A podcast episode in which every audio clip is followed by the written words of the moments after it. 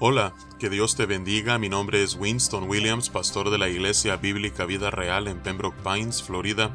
Bienvenidos a otro episodio de Vida Devocional, un ministerio de la Iglesia Bíblica Vida Real, cuya misión es sembrar la verdad de la palabra de Dios en los corazones de los hombres y cosechar vidas nuevas para el reino de Dios. Para más información puedes visitar nuestra página web www.ibvidareal.org o seguirnos en redes sociales en arroba Vida Real. En este día estaremos meditando en el Salmo 114. Continuamos en la sección del Salterio conocida como el Halel y esta sección se conforma de los Salmos 113 hasta el 118. Y como vimos ayer mientras meditábamos en el Salmo 113, tanto el 113 como el 114 se cantaban antes de la cena de la Pascua, por lo cual los salmos 115 al 118 usualmente se cantaban después de haber comido. Así es que vamos a darle lectura a este salmo que, tal como el título lo describe, habla acerca de las maravillas del Éxodo. Verdaderamente todo lo que el pueblo de Israel experimentó, no solamente al ser librado de la esclavitud en Egipto, sino cada experiencia con Dios durante sus cuarenta años de peregrinaje en el desierto hasta la introducción en la tierra prometida, no fue nada más que historia de las maravillas que Dios mostró al pueblo de Israel una y otra vez. Así es que vamos a darle lectura a este salmo y luego meditaremos en su contenido. Dice la palabra de Dios. Cuando salió Israel de Egipto, la casa de Jacob del pueblo extranjero, Judá vino a ser su santuario e Israel su señorío. El mar lo vio y huyó, el Jordán se volvió atrás, los montes saltaron como carneros, los collados como corderitos. ¿Qué tuviste, oh mar, que huiste? ¿Y tú, oh Jordán, qué te volviste atrás? Oh montes, ¿por qué saltasteis como carneros y vosotros collados como corderitos? A la presencia de Jehová tiembla la tierra, a la presencia del Dios de Jacob, el cual cambió la peña en estanque de aguas y en fuente de aguas la roca. Que Dios bendiga su palabra en este día.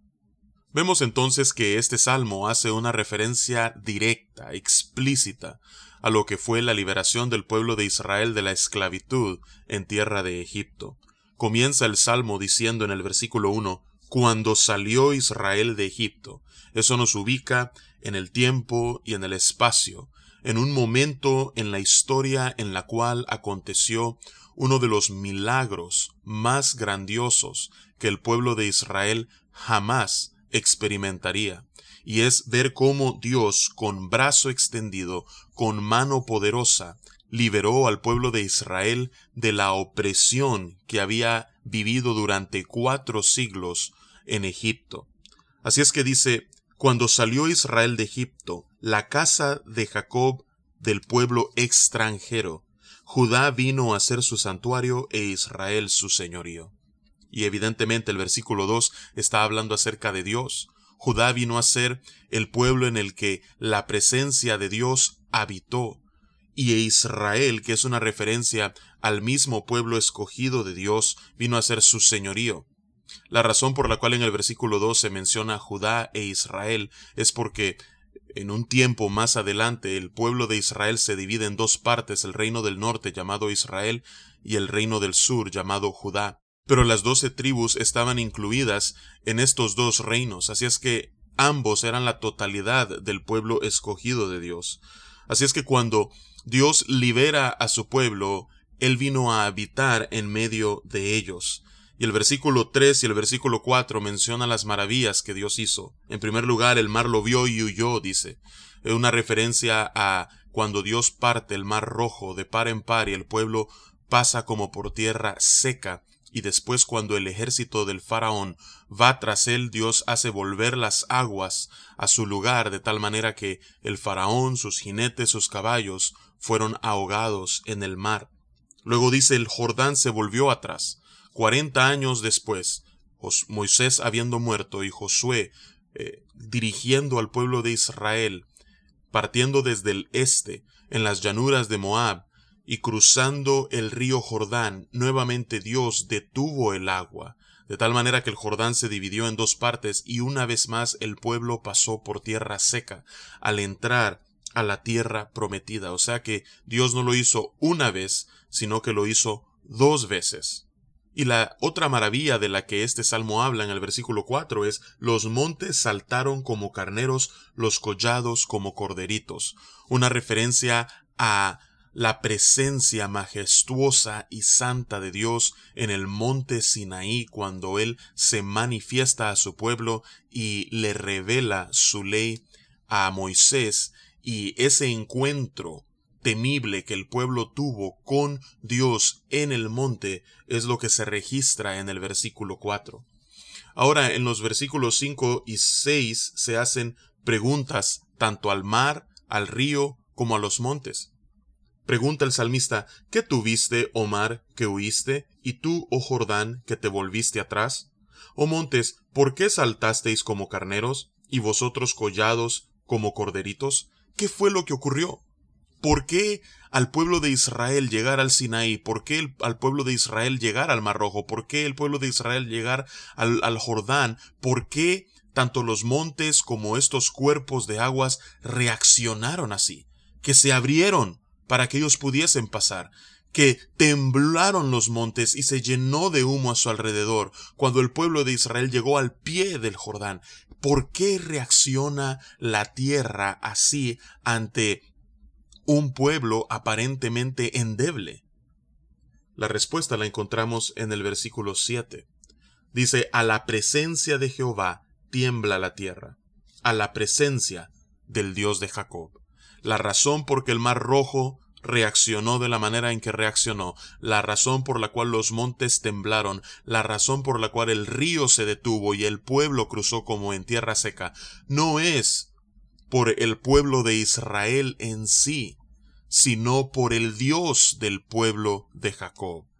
Es por el Dios Todopoderoso que estaba guiando a su pueblo hacia la tierra que le había prometido a sus antepasados que la tierra naturalmente reaccionó como lo hizo ante la presencia de este Dios grande y temible. Y por eso en el versículo 8 dice, el cual cambió la peña en estanque de aguas, aún hasta de una roca, no en una ocasión, sino en dos ocasiones. Dios hizo salir agua para poder dar de beber al pueblo de Israel, y no solamente cambió la peña en estanque de aguas, sino que en fuente de aguas la roca, y es nuevamente una misma referencia a las maravillas de Dios.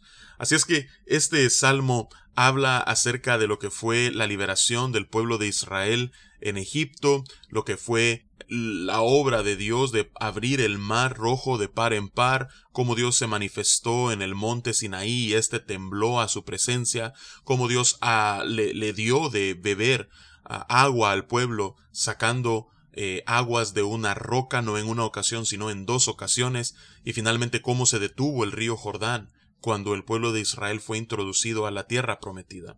Así es que verdaderamente son muchas las maravillas que Dios hizo en el pueblo de Israel al liberarlos de la esclavitud en Egipto.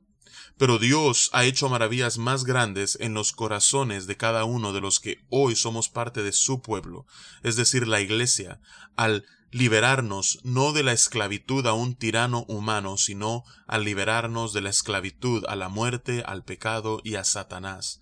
Ese es un milagro y las maravillas que Dios hace posible para poder cumplir ese propósito divino en la vida de cada uno de sus elegidos son múltiples y dignas de alabar y adorar al Dios que lo hace posible. Así es que Vamos a tomar un momento en este minuto y vamos a orar a Dios y le vamos a dar gracias por sus maravillas, no solamente en la vida del pueblo de Israel, sino en nuestras propias vidas.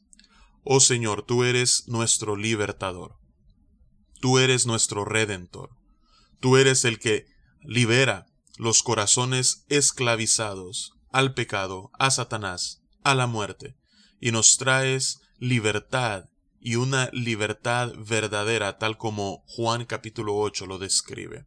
Así es que Señor, gracias te damos porque para hacer eso posible son muchas las maravillas que tú haces en nuestras vidas y hoy te alabamos y te exaltamos a ti, oh Señor, no solamente por las maravillas registradas en tu palabra, sino por las maravillas que continúas haciendo en nuestra vida día a día. Y es en el nombre poderoso de Jesús que oramos y te alabamos. Amén y amén. Que Dios te bendiga y con su favor nos encontraremos mañana.